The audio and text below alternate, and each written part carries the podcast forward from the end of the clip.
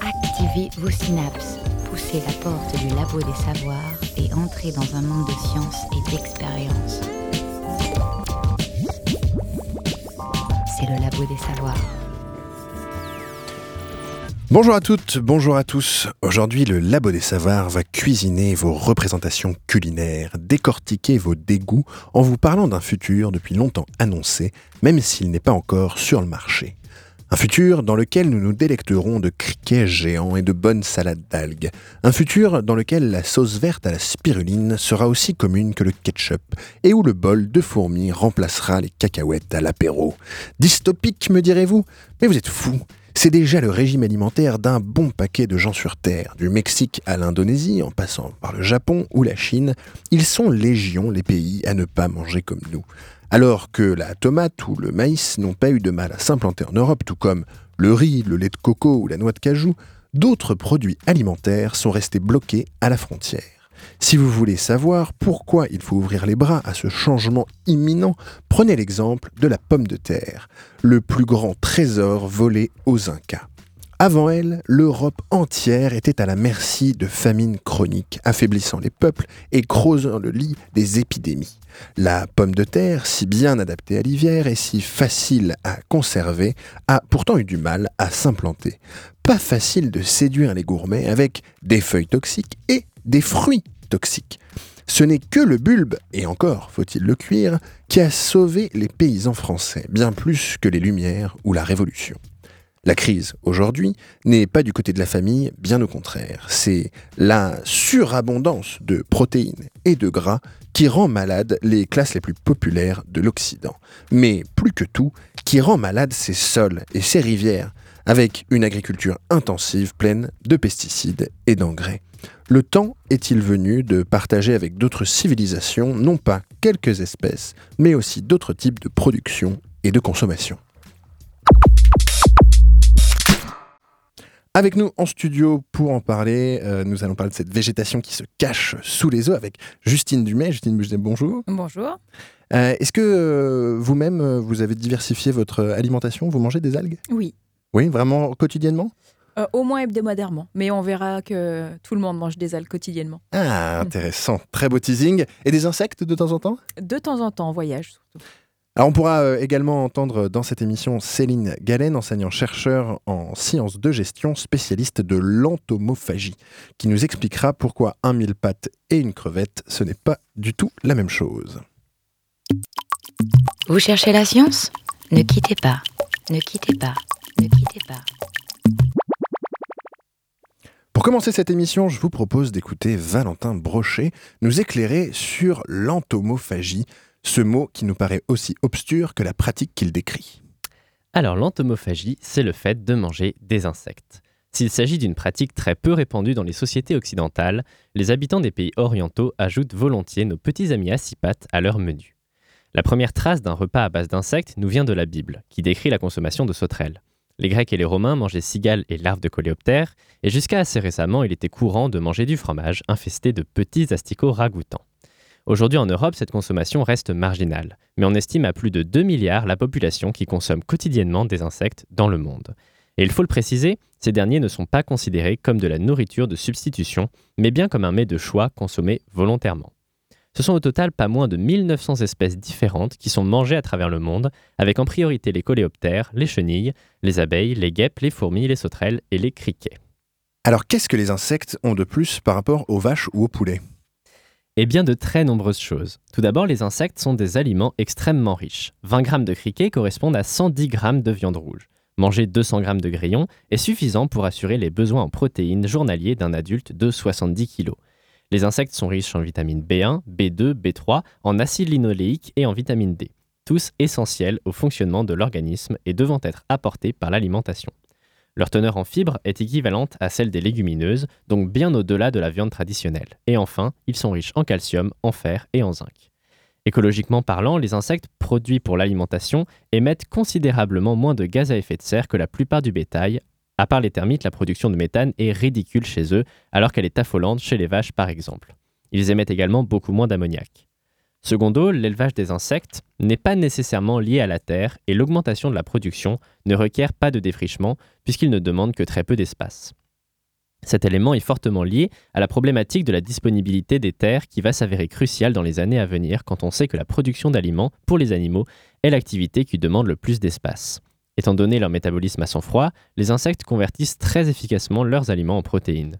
Les grillons, par exemple, nécessitent 12 fois moins d'aliments que les bovins, 4 fois moins que les ovins et la moitié de ceux requis par des porcs ou les poulets pour produire la même quantité de protéines. Un gain en surface d'exploitation et en espace de production alimentaire conséquent et qui est encore plus positif lorsque l'on sait que certains insectes peuvent être élevés à base de matières organiques telles que les déjections animales. Et puis enfin, rappelons un fait. Notre petite vache, le poulet, le porc et les poissons, qui sont au centre de l'alimentation carnée occidentale, ne représentent à tout casser que moins d'une centaine d'espèces, ce qui est dérisoire comparé aux combinaisons de goût qu'offrent les 1900 espèces d'insectes officiellement comestibles. Pour ma part, je n'ai expertisé que la sauterelle, qui laisse un petit goût de noisette très agréable, mais en un simple clic, il est possible de trouver de tout. Des chenilles rôties, criquets braisés, larves fumées, assortiments de scarabées, poudre de larves ou fourmis croustillantes. Il y en a vraiment pour tous les goûts. Cette diversité présente également une variabilité de la teneur de certains éléments. Les insectes sont donc clairement une solution à de très nombreux problèmes nutritionnels, alors pourquoi on s'y met pas? Plusieurs raisons entrent en jeu. En dehors de la mise en place d'infrastructures et d'investissements économiques, il semble y avoir un rejet, hélas assez classique et systématique, des insectes par la population européenne. D'une part, lorsqu'ils sont consommés, les insectes ne sont pas aseptisés, contrairement aux viandes rouges et blanches qui ne permettent pas de distinguer l'animal qui a été découpé pour les obtenir. Consommer des insectes nous expose à l'être vivant tel qu'il est, et on comprend bien que cela peut mettre mal à l'aise certaines personnes. Ici, ce qui est à remettre en question est la vision que nous avons de la viande. Certains oublient trop rapidement que ce qu'ils mangent a été un animal. Les pays développés voient encore dans la consommation d'insectes une pratique archaïque, destinée à ceux qui n'ont pas la chance de manger de la viande. Or, les habitants de ces pays le font volontairement, de, par le goût que les insectes peuvent avoir, leur pouvoir nutritif et la relative facilité qu'ils ont de s'en procurer. Mais il existe un autre frein bien moins charnel. On distingue toujours les bons insectes, tels que les abeilles et les papillons, des mauvais insectes, asticots, blattes, guêpes, criquets, et toute une cohorte d'animaux qui continuent à faire trembler les foyers malgré leur terrifiante diminution en termes d'effectifs, soit dit en passant. On peut pointer comme suspect les religions juives et musulmanes, pour lesquelles il est proscrit de manger comme animal un, tout animal susceptible d'avoir lui-même mangé de la chair humaine. Or, les insectes et les larves sont supposés nécrophages, ils sont donc immangeables, hors période de crise. Ceci pourrait expliquer le rejet direct de ce mode de nutrition, puisque les pays où la religion principale fait croire à la réincarnation en animal, tels que l'Inde, l'ancienne Égypte, la Grèce antique ou les ethnies africaines ou aborigènes, n'hésitent pas à consommer des insectes et y voient même un mets somptueux. Plus généralement, cette peur étrange peut être rattachée à celle bien plus compréhensible de la mort, puisque certains insectes nous rappellent que nous mourrons tous un jour, et que malgré tous les moyens que nous utiliserons pour nous en prémunir, une petite mouche viendra pondre ses œufs dans notre corps. Ne soyons pas défaitistes, la mort est inévitable, mais comme le disait le grand sociobiologiste William Donald Hamilton, les larves entreront, nous inhumerons, vivront dans nos chairs, et sous la nouvelle forme de leurs enfants, nous échapperons à la mort. Nous envolons dans le ciel par une chaude nuit d'été. Manger des insectes nous permettrait donc de résoudre les problèmes de nutrition auxquels l'humanité est aujourd'hui confrontée, tout en permettant aux sociétés occidentales de remettre en question leur vision défaillante vis-à-vis -vis de l'animal et de retravailler leur rapport à la mort. Bon, quand est-ce qu'on mange?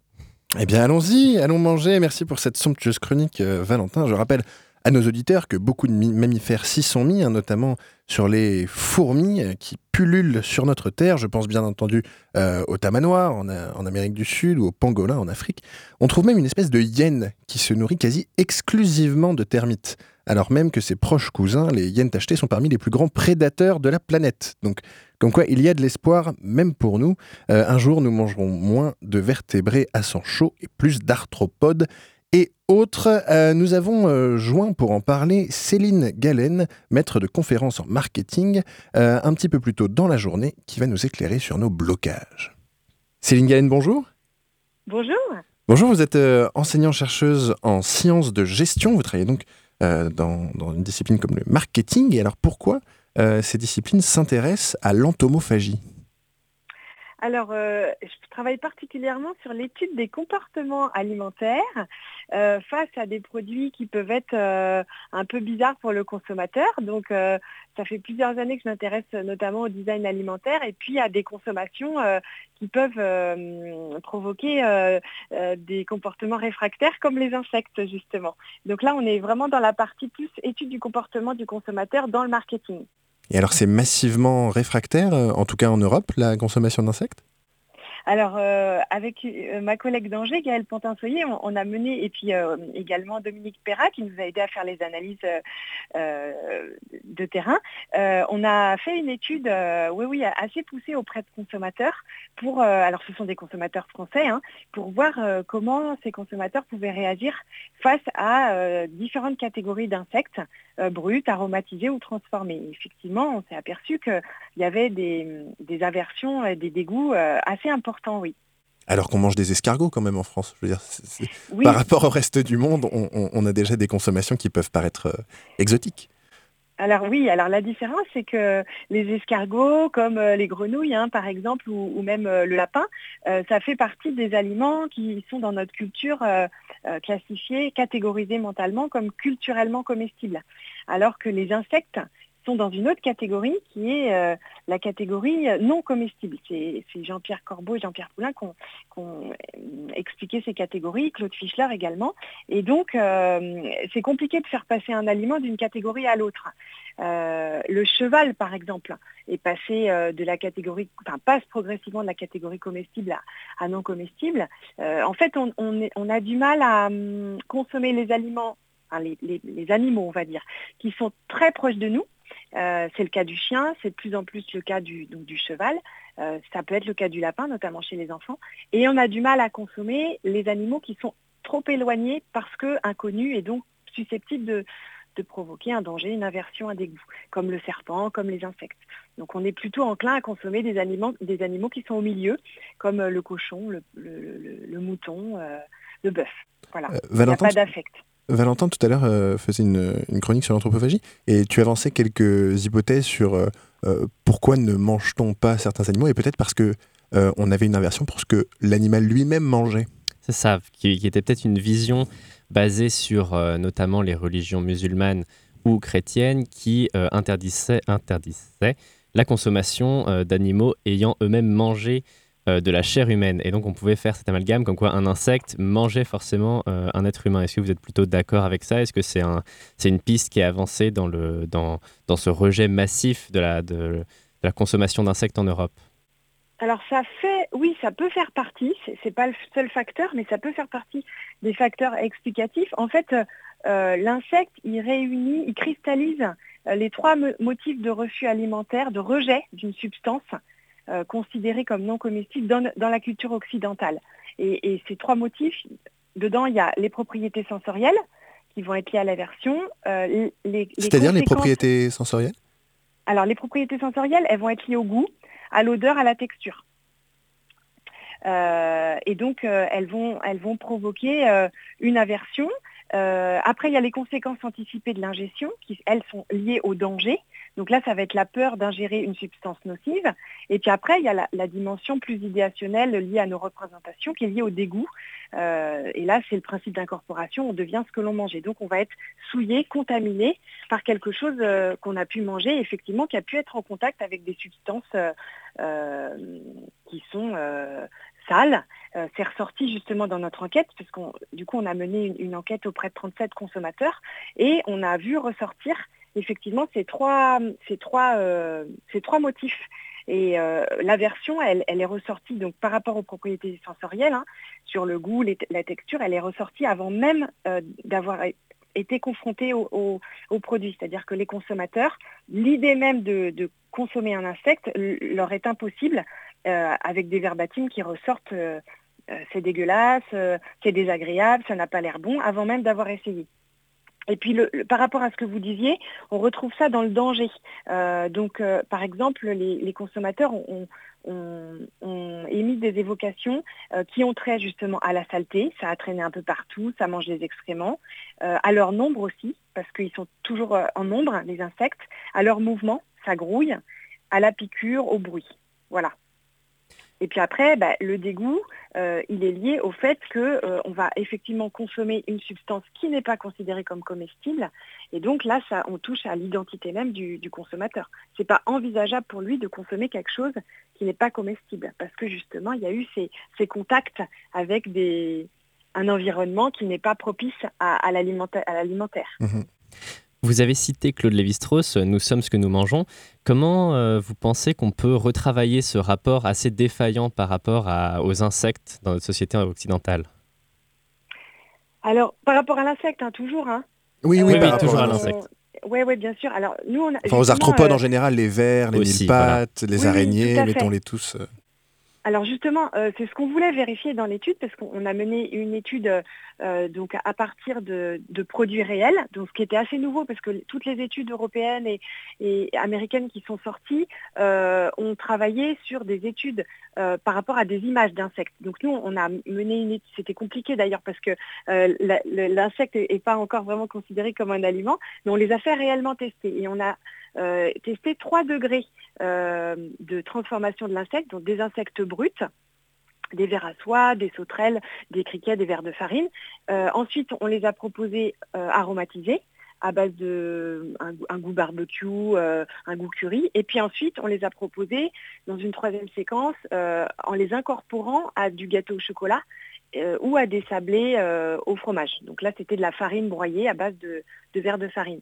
Et donc, on s'est rendu compte que plus on transformait ces insectes, plus le consommateur était enclin à les accepter, et donc là, on a un levier important hein, qu'on avait émis comme hypothèse, mais qui s'est confirmé, qui est la familiarité. C'est-à-dire que si on propose aux consommateurs euh, d'associer le produit avec des goûts familiers, comme le curé ou le barbecue, ou de le cacher euh, sous des aliments connus, c'est ce que la sociologue Noélie Viannès appelle la sarcophagie, euh, c'est-à-dire qu'on va, on va cacher l'insecte et donc on va nier sa présence quelque part. On sait que c'est de l'insecte, mais le consommateur va pouvoir nier sa présence parce que l'apparence du produit l'emmène vers un imaginaire qui n'est pas celui de l'insecte. Et donc là, on arrive à une acceptation beaucoup plus importante et euh, même on arrive à faire passer l'insecte dans la catégorie du comestible. L'un des plus grands victoires peut-être du, conditionnement et le plus grand exemple de, de, ce dont vous parlez, c'est peut-être le surimi qui est tellement transformé qu'on ne se pose plus la question de ce qu'il y a dedans et qui aurait peut-être été très mal euh, accepté si on avait vraiment regardé euh, de quoi c'était fait, et pourtant ça passe maintenant pour un, euh, pour un aliment sain. Il y a des exemples de transformation assez extrêmes où c'est voilà, soit sous forme de farine, là vous parliez de farine, il y a, d'autres exemples qui se rapprochent un peu du, du surimi? Euh, Alors le surimi, c'est quand même fait à à base de chair de poisson. Donc à la base, on part d'un ingrédient qui est comestible. Donc là, c'est encore une autre... Euh, on, passe un cran avec l'insecte parce que, encore une fois, l'insecte ne fait pas partie, des catégories mentales euh, comestibles. Donc, euh, alors il y a eu le... Ce qui est souvent cité dans les études, c'est le, sushi parce que le poisson cru, même si ça reste une substance comestible, on ne le consomme pas de manière crue dans notre culture. Mmh euh, mais non, je dirais qu'il n'y a, pas d'équivalent et c'est ça qui était, compliqué d'ailleurs euh, euh, dans l'étude, c'est qu'il n'y a pas vraiment de référentiel parce que même quand on pense à des produits comme l'avocat par exemple ou le kiwi qui sont arrivés en Occident très tardivement, ça reste des fruits ou des, voilà, des fruits qui peuvent être associés à des substances ou à des aliments qu'on connaît. Donc les marqueurs gustatifs qu'on peut associer avec, c'était facile de les marier dans notre alimentation. Par contre, l'insecte, on le connaît, on, est, on y est confronté de manière euh, quotidienne, euh, mais dans un contexte qui n'est pas alimentaire. La grande différence avec l'avocat, c'est que c'est bon. Je ne sais pas si vous, vous en mangez des insectes. Du coup, c'est quoi votre insecte préféré, euh, vous, personnellement? Alors, le meilleur que j'ai pu goûter, c'était du criquet sauté avec du, gingembre et de la citronnelle, qui avait été préparé par une entreprise qui est à, Nantes, d'ailleurs, Insectéine. Et j'avoue que c'était pas mauvais. Bon, sinon, en fait, euh, c'est rigolo parce que les consommateurs sont très réticents au départ. Et puis, euh, finalement, euh, une fois qu'ils ont goûté, ça démystifie un peu la chose. le dégoût s'estompe assez vite. Et puis, on voit que l'imitation aussi est très importante. C'est-à-dire que quand on organise des tables rondes, il suffit qu'il y ait un ou deux consommateurs qui commencent à goûter. Alors, c'est marrant parce qu'au départ, c'est surtout les, garçons, parce qu'on a fait une table ronde avec des, jeunes adultes. Et c'est surtout les garçons qui veulent se montrer braves et forts. parce que c'est aussi une source de valorisation sociale social l'entomophagie. Et, puis petit à petit, voilà, on s'est aperçu que les autres consommateurs suivaient. Donc l'imitation est, assez intéressante dans, l'évolution du comportement. Et finalement, ça démystifie assez rapidement la chose. Il y a un côté un peu déceptif. Ah ben finalement, ça n'est que ça et en même temps une petite fierté à avoir osé consommer des insectes. L'effet, l'effet Colanta, euh, nouvelle expérience euh, culinaire. Bon, ben, on garde la, recette à la, à la ciboulette euh, et au gingembre, et puis on pourra refaire une, une émission dégustation peut-être. merci beaucoup, merci beaucoup de nous avoir donné un peu de, de temps pour éclairer ce domaine de, de l'entomophagie. À bientôt, Céline Galen. Avec plaisir, merci à vous, au revoir. Merci, au revoir. Écoutez la recherche et ses chercheurs au Labo des Savoirs.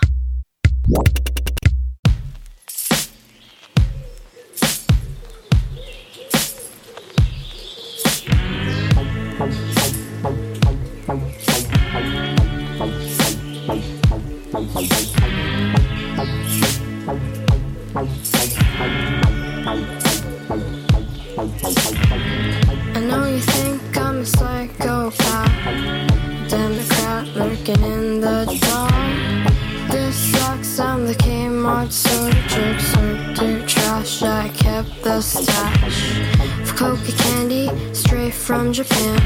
Hologram, and she was never as young. You know what I need to get by. Something for your mind, mind.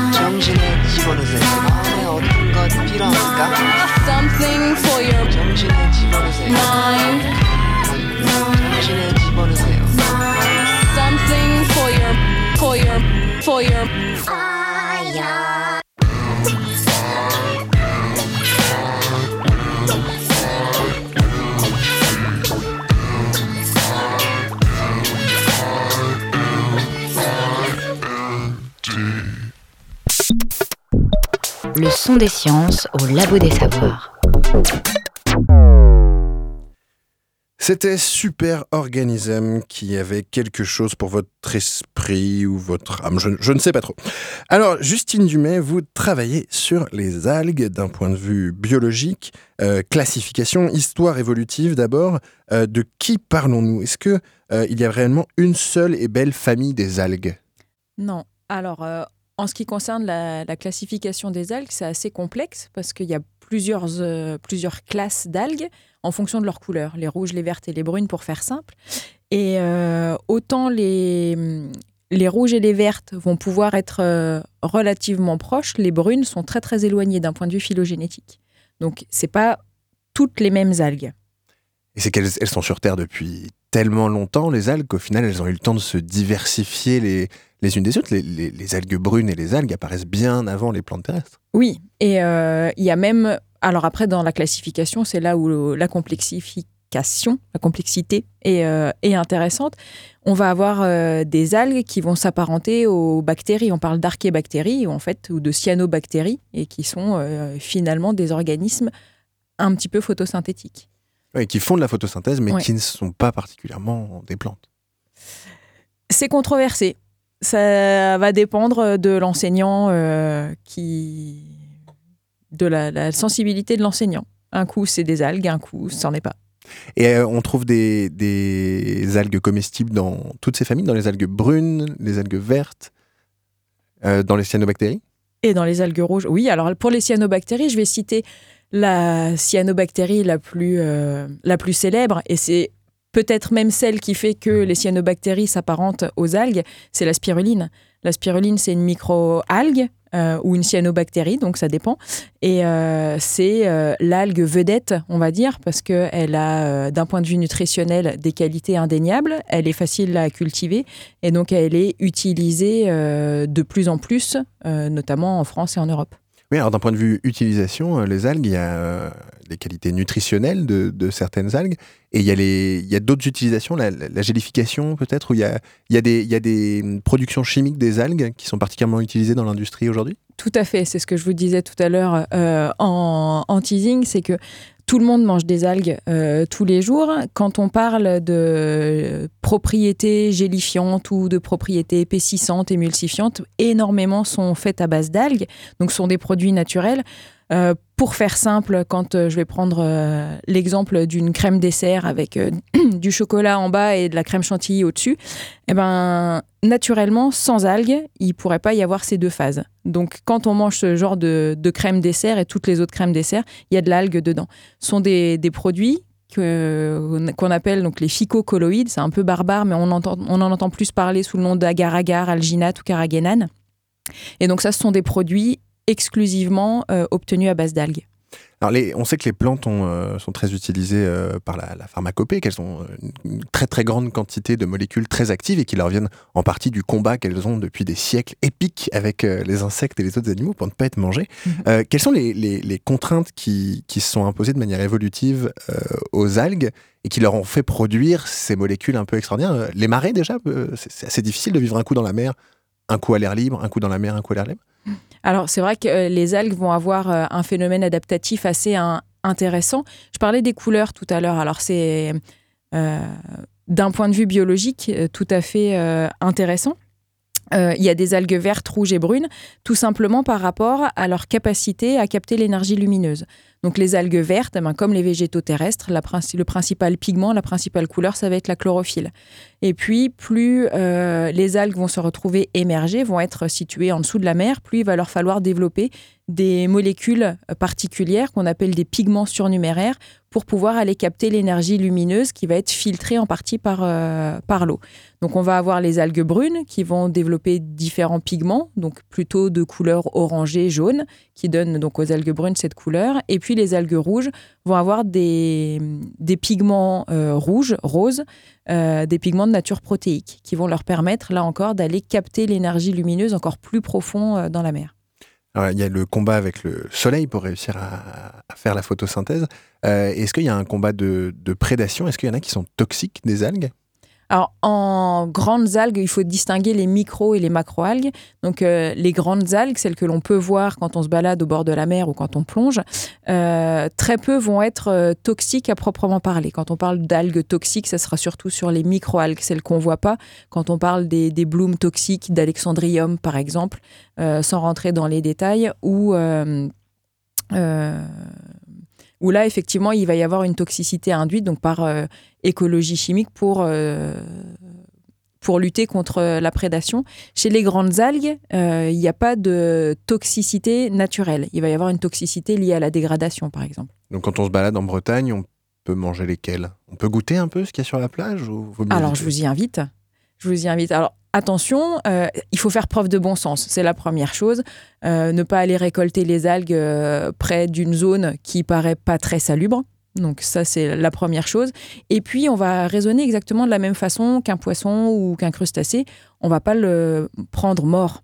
Donc, un poisson qui est mort échoué sur la plage, celui-là, on va pas y toucher. Eh ben, une algue, c'est pareil. Une algue échouée sur la plage, même si elle est d'aspect intéressante, on n'y touche pas et il faut aller cueillir l'algue. Et après, en fonction de votre sensibilité par rapport à sa couleur, à sa texture, vous pouvez à peu près tout manger. Évi- Évidemment, les algues brunes qui vont être un petit peu plus coriaces, un petit peu plus filandreuses, auront euh, moins d'appétence qu'une algue verte ou qu'une algue rouge.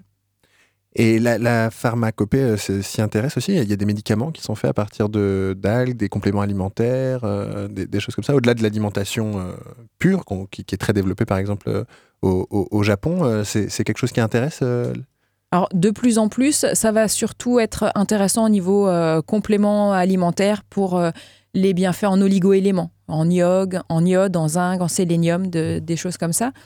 Euh, après, pour tout ce qui va être molécules à activité biologique, il y a de plus en plus d'études qui sortent et qui prouvent que les algues vont posséder des molécules d'intérêt d'un point de vue médical ou pharmaceutique. Le problème après, ça va être de trouver euh, tout le processus qui permette de réussir à obtenir le produit pur. De plus en plus maintenant, on va s'intéresser à un consortia de molécules présentes à l'intérieur d'une euh, matrice alimentaire plutôt que euh, d'aller chercher la molécule en question. Et d'un point de vue purement euh, alimentation, les, les vertus nutritives sont aussi bonnes que les, que les plantes terrestres? Il y a la, la compétition est possible avec les plantes terrestres? Alors oui, euh, on va pas du tout avoir la même composition. Euh, les algues sont réputées pour être très riches en protéines. Je parlais tout à l'heure de la spiruline. Euh, c'est plus de 50% du poids sec de, de l'algue qui contient des protéines. Pareil pour euh, les algues rouges. Certaines algues rouges comme Palmaria palmata, qui est une algue qu'on peut consommer en France, qui est autorisée à la consommation en France, elle peut avoir des teneurs allant jusqu'à 47% de protéines.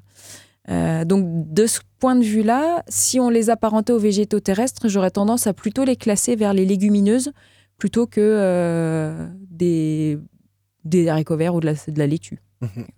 Euh, on, voit bien les, bienfaits que ça peut avoir d'un point de vue alimentation et d'un point de vue euh, production. On a vu que l'entomophagie pouvait aider parce que euh, il y a besoin de moins de, protéines à apporter pour faire un élevage, moins de place au sol. Euh, les algues, il y a aussi un, un avantage du point de vue de la production, vraiment? Alors pour l'instant, il y a quelques fermes euh, aquacoles qui se développent, euh, alors surtout en Bretagne, en France. Euh, ce sont essentiellement des cultures euh, en mer.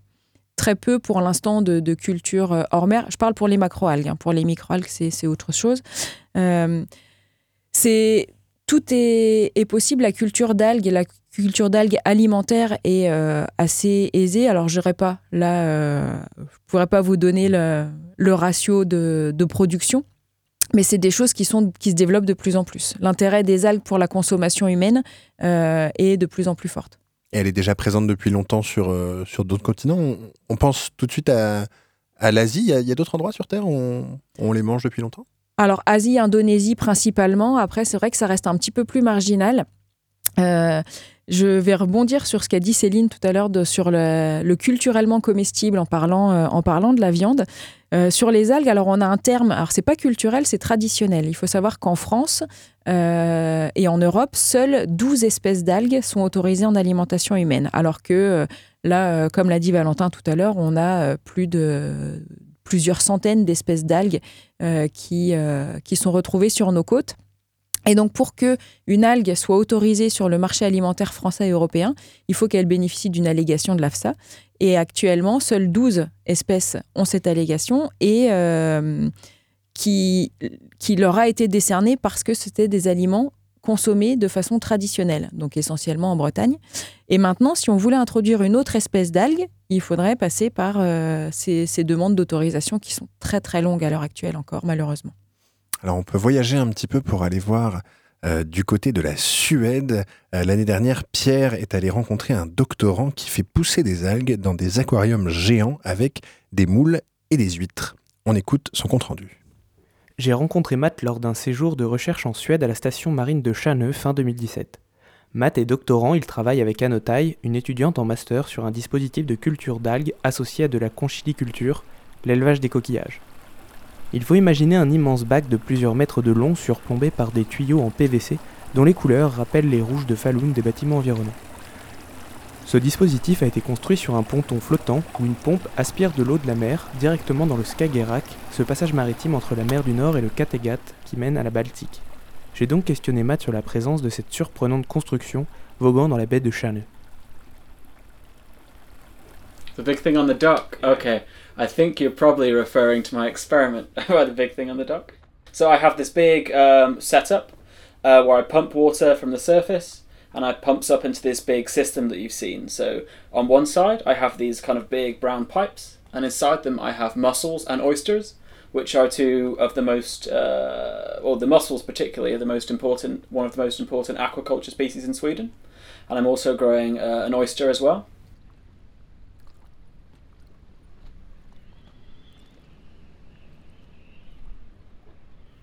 Matt et Anotai élèvent donc des moules et des huîtres, espèces importantes pour l'aquaculture en Suède, dans des aquariums alimentés par de l'eau pompée directement dans la mer. Leur idée est de pouvoir cultiver des algues directement avec ces coquillages.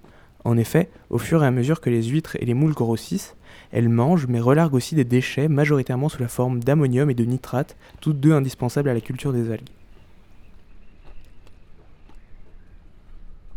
So the idea is I would like to grow uh, mussels and oysters together with seaweeds.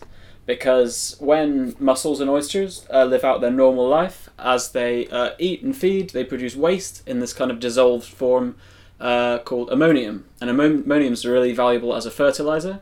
So, what I want to do is capture this uh, really useful resource before it gets lost in the water column, like it would do normally. So, I'm going to grow, well, I am growing seaweeds next to my mussels. So, the idea is that the any of this uh, excess nutrient gets incorporated into the seaweeds and increases their growth. So that's the kind of idea to grow these two things together. That's the plan.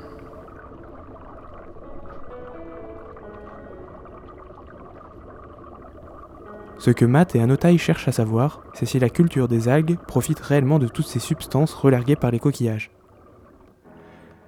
Cette construction permet de contrôler la qualité de l'eau ainsi que la croissance des algues. C'est une étape indispensable pour vérifier empiriquement que l'idée est valable et pouvoir l'imaginer au milieu des immenses élevages de moules en pleine mer.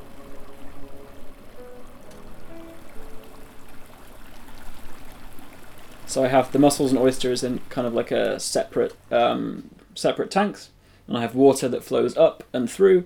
And the idea is that the mussels and oysters fertilize the water with their waste, things particularly like ammonium and nitrate and things like that. And then the seaweeds can take that up and it helps them to grow. So that's the idea of my project. To kind of use this waste as something useful. But what we're trying to do is um, identify whether or not there is a mechanism in place, so whether or not this does occur at these low levels and whether or not this can be scaled up into the field. So that's quite important to note that this is kind of a, a pilot study, kind of a preliminary type thing. Alors Pierre, est-ce que tu as pu goûter un peu la, la production euh, suédoise? Ah oui, j'ai pu goûter. Alors effectivement, c'est assez salé. Ça se man- On l'a mangé sec euh, une fois qu'ils ont récolté euh, toutes les algues, qu'ils les ont mesurées, qu'ils ont fait des, des qu'ils ont pris des échantillons pour pouvoir mesurer tout plein de, de paramètres. Et effectivement, c'était très bon. On s'est régalé.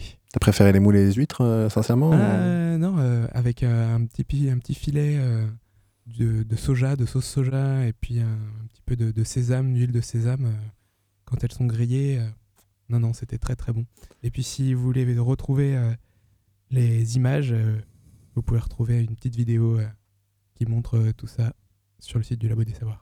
Les beaux fjords suédois. Alors, Justine Dumais, qu'est-ce que ça vous évoque Ces nouveaux modes de production aussi la, la production d'algues, des fois, est superflue quand on fait de, euh, de, la, de la production euh, des produits de la mer. Euh, là, de les réutiliser, c'est une espèce de permaculture de la mer, presque. Ouais, c'est une super initiative. Il y en a de plus en plus qui, qui fleurissent. Ça s'appelle de l'aquaculture multitrophique intégrée. Et Wow. c'est ouais, c'est le petit mot. Et je vous l'ai pas dit en anglais. Ah, ah ouais, en anglais Allez-y, en anglais, ça fait encore plus... euh, C'est IMTA, c'est Integrated Multitrophic Aquaculture. Ouais, ça fait bien le futur, ça. Ouais. Et euh, non, c'est une super idée. C'est en fait de, reproduire un petit peu ce qui se passe dans la nature. hein. En fait, euh, c'est un petit peu dur pour moi qui suis chercheuse de dire ça, mais euh, on n'invente rien. Et, et à chaque fois qu'on essaye d'être un petit peu originaux, on s'aperçoit que la nature l'a déjà fait. Et, et cette, cette permaculture, là, c'est- exactement ça. Ce qui se passe dans la nature, les algues sont pas toutes seules, les poissons, les, les coquillages sont pas tout seuls. Et puis finalement, quand on les remet tous ensemble, eh ben, on s'aperçoit qu'on fait des choses beaucoup beaucoup plus intéressante. Euh, donc de pouvoir cultiver à la fois des algues et, euh, des coquillages, ça a tout son sens.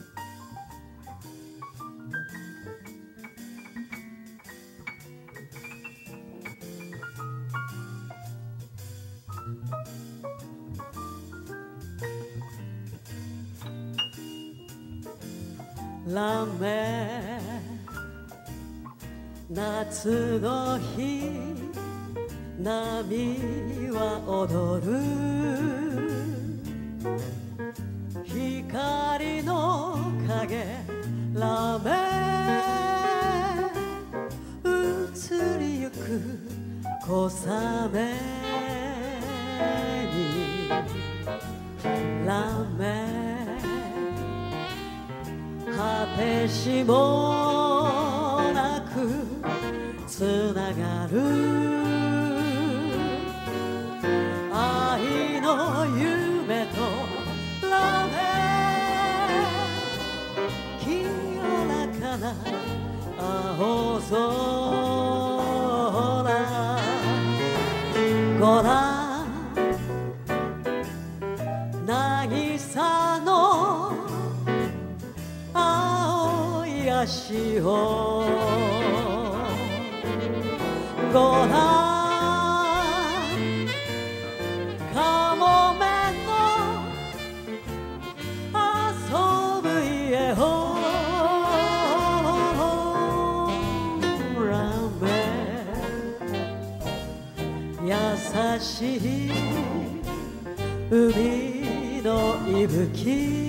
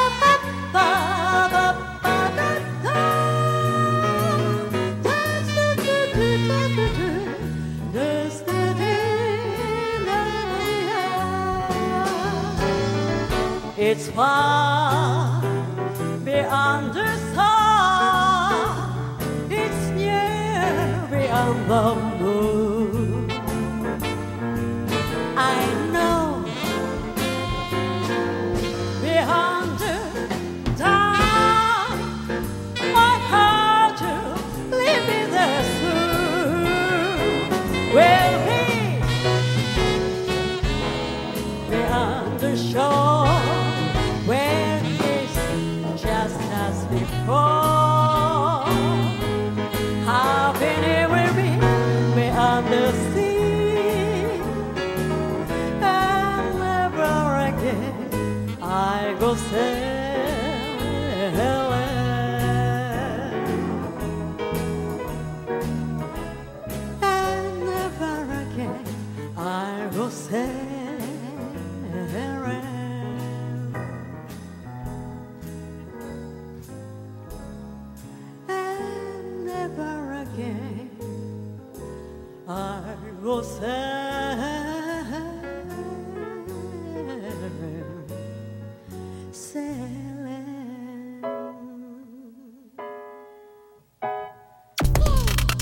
Dans tous ses états au Labo des Savoirs. Vous avez bien sûr reconnu le tube international de Charles Trenet, La mer, repris euh, bien sûr ici en japonais par Kaoru Kase.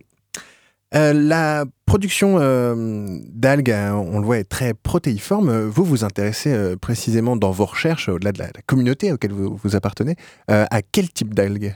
Euh, aux algues rouges, quasiment exclusivement, euh, pour leur pigment, leur pigment rose qui euh, peut être utilisé dans plein plein de domaines humains, on va dire. Ça va aller de la cosmétique, l'alimentaire, jusqu'au domaine médical ou pharmaceutique où elle peut être utilisée en tant que marqueur moléculaire. Donc pour réussir à faire comme dans des IRM, pour faire de l'imagerie, pour faire... euh, C'est ça. Pour faire de l'imagerie, pour faire euh, du marquage. C'est une protéine, donc ça sera une molécule plus naturelle que euh, les sondes euh, radiomarquées que l'on peut trouver actuellement. Vous vivez dans un univers de recherche rose. Si les gens ont envie de faire venir un peu cet univers chez eux, ils peuvent faire des expériences pour se rendre compte de, ces pigments. C'est facile à ramasser, on les trouve sur la plage ou il faut aller les chercher un peu en profondeur Vous disiez que suivant les pigments, on était à des endroits différents de, de profondeur. Les rouges sont assez profonds.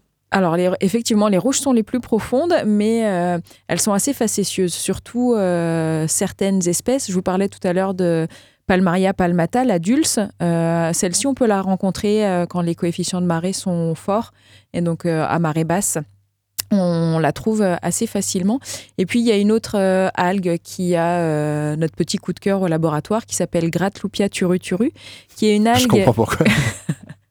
qui est une algue qui a été euh, importée euh, au Japon et elle a une, euh, une capacité d'adaptation assez importante parce que comme toutes les algues rouges, elle va très mal supporter d'être en dehors de l'eau, mais elle va par contre pouvoir se développer dans les cuvettes. Donc même à hauteur, enfin assez haut euh, au niveau de l'estran, à partir du moment où il y a de l'eau, on va la retrouver.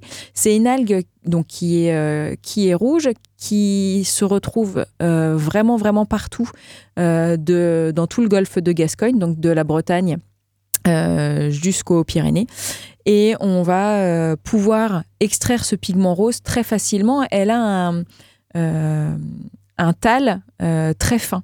Donc, c'est-à-dire qu'elle va être très sensible à l'action de l'eau. Et donc, rien que de la mettre dans de, l'eau du robinet, le pigment rose va très vite euh, s'extraire. Et donc, au bout de entre 20 minutes et une heure, on va avoir une eau rose. Donc, si vous voulez faire quelques expériences euh, cet été, puis peut-être observer la biodiversité des algues, est-ce que c'est comme les champignons, on ne donne pas ces coins à algues ou vous pouvez les partager? C'est quoi les- Si on veut aller observer la plus grande biodiversité d'algues sur notre territoire, vaut mieux aller vers où? Alors, plutôt vers les rochers. Et alors après, Vers les rochers en Bretagne, vers les rochers en Méditerranée, vers les rochers. Euh, vers les rochers partout. En fait, les algues, dès qu'on commence à s'y intéresser, on voit qu'elles sont partout. Euh, plus le substrat est rocheux, effectivement, et plus on va avoir une diversité importante. Ce qui est très rigolo chez les algues, c'est qu'elles ont toutes euh, leurs habitats particuliers. Et même sur un, un, un- un caillou, on va dire, euh, on va retrouver les algues euh, toujours quasiment au même endroit. Alors, je vais prendre un exemple. Moi, je n'ai pas de, de problème de, de coin à algues, puisque euh, elles, elles reviennent tout le temps. Donc, même si on divulgue nos coins à algues, il y a, y a peu, de, peu de risques pour que tout soit, tout soit fauché. La plage Valentin à Bas-sur-Mer, il y a un, un coin qui s'appelle Casse-Caillou. Et donc, c'est effectivement un gros caillou. Alors, un gros caillou assez gros quand même, hein, il fait plusieurs centaines de mètres. Et c'est un peu comme le supermarché de l'algue. Moi, je vais retrouver mes algues à différents endroits. Elles, je les retrouverai toujours au même endroit. Donc, euh, un petit au fond à gauche, je vais avoir Emmentalia. Euh, un petit peu euh, plus près, j'aurai Palmaria. Et puis, tout à fait sur la droite, il y aura Gratlupia turuturu et Chondrus crispus. Ah, C'est super pour faire des cours, j'imagine que c'est rêvé du coup. euh. Alors oui, parce qu'effectivement, elles sont toujours au même endroit quand elles sont là. Et ce qui est rigolo aussi, c'est que euh, en 15 jours, on va avoir des populations complètement différentes. Euh, les algues se laissent tranquilles, entre guillemets. C'est-à-dire que quand euh, certaines espèces se développent, d'autres vont rester plutôt en dormance en attendant tranquillement que leur heure vienne. Et puis 15 euh, jours après, ça sera euh, au tour des autres. Et donc quand je vais sur l'estran avec les étudiants pour aller leur montrer, je peux pas leur dire à l'avance ce que je vais trouver. Alors Gratlupia et Chondrus crispus, si, parce que celles-ci, on les retrouve vraiment tout le temps. Mais les deux autres espèces citées, Immentalia elongata ou Palmaria, celles-ci, ça va dépendre vraiment des conditions euh, météo, des conditions environnementales. Il n'y a même pas de prédiction par rapport à la saison ou au mois. C'est une histoire de marée, une histoire de courant, d'ensoleillement, de salinité. Et ça, il n'y a pas de saisonnalité, euh, ça c'est la saison de telle espèce ou c'est la saison de telle espèce, c'est vraiment les conditions locales à un moment donné, euh, entre les marées, le vent, l'ensoleillement. C'est le tout réuni qui... Ouais, c'est un savant mélange de tout. Parce qu'effectivement, les tales vont être les plus développées en fin de printemps plutôt qu'en milieu d'hiver, malgré euh, le fait qu'on peut quand même rencontrer des algues en hiver et que si jamais l'ensoleillement a été propice pendant 15 jours, le développement euh, de l'algue pourra avoir euh, commencé. Alors on se rapproche dangereusement de la fin de cette émission. Euh, La grande question euh, arrive. Ça a l'air d'être absolument euh, super de manger des algues sur tous les points de vue. Alors qu'est-ce qui nous bloque? Pourquoi est-ce qu'on n'en a pas euh, tous les jours à la place de la salade ou des courgettes? C'est les infrastructures, le manque de demande, le manque de recettes peut-être? Alors, les recettes, ça fourmille maintenant. Il y a plein euh, d'artistes euh, culinaires. Je citais Régine Keva parce que c'est le premier nom qui me vient, qui fait des choses absolument fantastiques. Euh, Scarlett Lecor aussi, euh, à base d'algues. Et on peut tout faire, euh, du plat salé au plat sucré. Les, chocolats à base d'algues sont fantastiques. Il y a Jean-Marie Pédron euh, et Valérie Pédron au Croisic qui ont une ferme marine et qui font des produits à base d'algues que tous les restaurateurs étoilés s'arrachent. Ils distribuent partout euh, en France euh, leurs algues, fraîches ou conditionnées. Le principal frein, je l'ai dit tout à l'heure, c'est euh, les autorisations, la réglementation qui malheureusement nous empêche de pouvoir aller rechercher d'autres espèces d'algues. Ma turuturu, que j'affectionne particulièrement, est interdite à, la, alors à la vente et à la commercialisation en France et en Europe, alors que au goût, à mon sens, c'est une des meilleures espèces d'algues. Et quelles sont les forces en présence pour réussir à faire avancer ces problèmes de, l'égalité européenne? C'est surtout le domaine de la recherche ou c'est aussi d'autres domaines de l'alimentaire ou de qui, sont les forces en présence qui bloquent? Alors ça va, c'est la réglementation européenne qui, euh, malgré la crise euh, alimentaire euh, que l'on est en train de subir et qu'on va continuer à subir pendant un petit moment, les, les réglementations se durcissent. Alors que, euh, alors la science essaye de faire lever ces, euh, ces, ces verrous, mais c'est encore, euh, c'est encore loin d'être, d'être ça. Pour autorisation, pour autoriser pardon une algue sur le marché en France et en Europe, il faut dépenser plusieurs centaines de milliers d'euros pour une seule espèce, alors qu'elle est autorisée ailleurs dans le monde. Mais pourquoi c'est pris pour réussir à débloquer? Parce qu'il faut prouver l'innocuité à la consommation. C'est le prix de l'étude pour, Ouais. pour prouver Mm, des... donc le chemin est long, c'est un peu comme la mise en circulation d'un médicament. Il faut avoir réussi à prouver que vraiment sous aucune contrainte, elle est, elle est toxique ou délétère. C'est ça, c'est ça. Alors dans une moindre mesure quand même, les, les, les, les prix euh, sont un peu moins élevés, mais demeurent quand même euh, assez hauts. En tout cas pour euh, les chercheurs qui aimeraient bien faire augmenter cette diversification d'offres d'algues.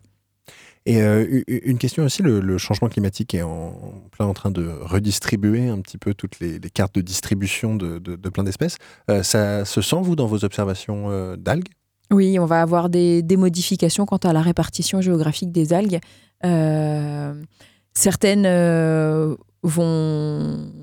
Alors, ça sera surtout une colonisation de certaines espèces d'algues. Je vais prendre un exemple qui est assez connu, ça va être la sargasse, euh, que l'on va retrouver euh, beaucoup en France. Alors, comme Gratloupia turuturu, c'est une algue qui vient aussi euh, du Japon. Ces deux algues ont été introduites avec les naissins, d'huîtres dans les années 70. Et alors que le caractère invasif de Gratloupia est controversé parce qu'elle ne va pas nuire aux autres espèces, pour la sargasse, c'est un petit peu plus complexe parce que lorsqu'elle s'installe, elle, c'est une algue qui flotte. Donc elle va en fait obscurcir toute la canopée et euh, empêcher les rayons lumineux. Donc ce qui va engendrer quand même des, désagréments pour les espèces qui vivent à proximité. Malgré tout, euh, son expansion est relativement contenue. Et on s'aperçoit, on l'a décrite comme euh, vraiment euh, euh, pouvant freiner les activités alors humaines ou euh, euh, être un frein pour les autres, les autres espèces. Et puis finalement, elle ne s'étend pas autant que ça. Alors en France métropolitaine, dans la mer des Sargasses, dans les Caraïbes, c'est un autre, euh, un autre problème. Alors euh, peut-être si on veut faire un peu de veille sur les algues, parce qu'on vient de se découvrir dans- avec cette émission une passion euh, gigantesque pour les algues, euh, on, on sait que c'est un domaine qui est très dynamique euh, de recherche. Euh, quels sont les sujets vous, que vous, vous suivez particulièrement euh, en, en recherche sur les algues? Alors, nous, on va s'intéresser euh, essentiellement à l'extraction euh, de molécules d'intérêt, donc euh, de, molécules qui peuvent intéresser euh, le- les activités humaines, donc les, pi- les pigments, les protéines, et puis essayer d'améliorer l'impact nutritionnel. On- J'ai dit tout à l'heure qu'il y avait un grand intérêt de par la teneur en protéines des algues, la digestibilité, c'est-à-dire notre capacité à pouvoir assimiler les protéines et euh, les éléments euh, nutritionnels de l'algue vont euh, être un des principaux freins donc on s'intéresse essentiellement aussi à améliorer l'accessibilité aux nutriments de l'algue. C'est, ouais, on sait que les, les, les- les gens qui arrêtent de manger de la viande après ont du mal à en remanger parce que ça leur fait, ça leur fait mal au ventre. Ils n'ont plus la flore intestinale qui leur permet de le manger.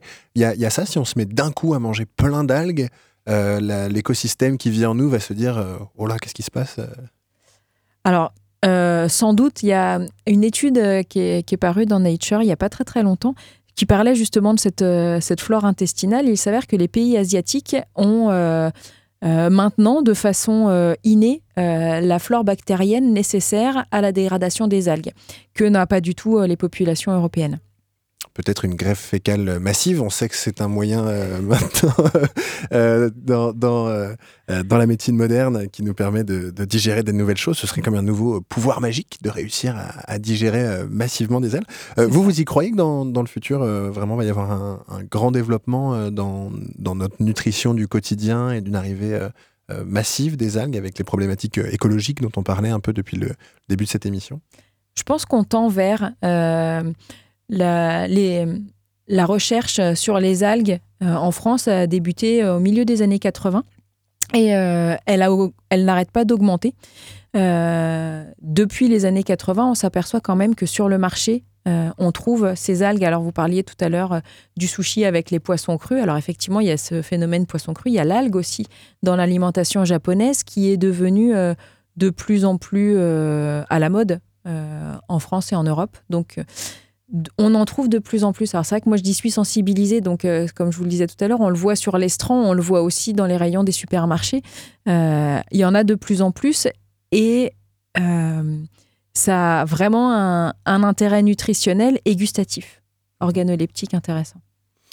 C'est déjà la fin de cette émission. Il me reste juste le temps de vous souhaiter bon appétit si vous allez passer à table. Merci à mes invités, donc Justine Dumais. Merci encore mille fois de nous avoir euh, éclairés sur cette flore invisible, euh, ainsi qu'à Céline Galen. Merci aussi à l'équipe du Labo des Savoirs, à Valentin euh, et à Pierre qui était aujourd'hui à la technique. Vous pourrez réécouter cette émission et bien d'autres sur le site du Labo des Savoirs.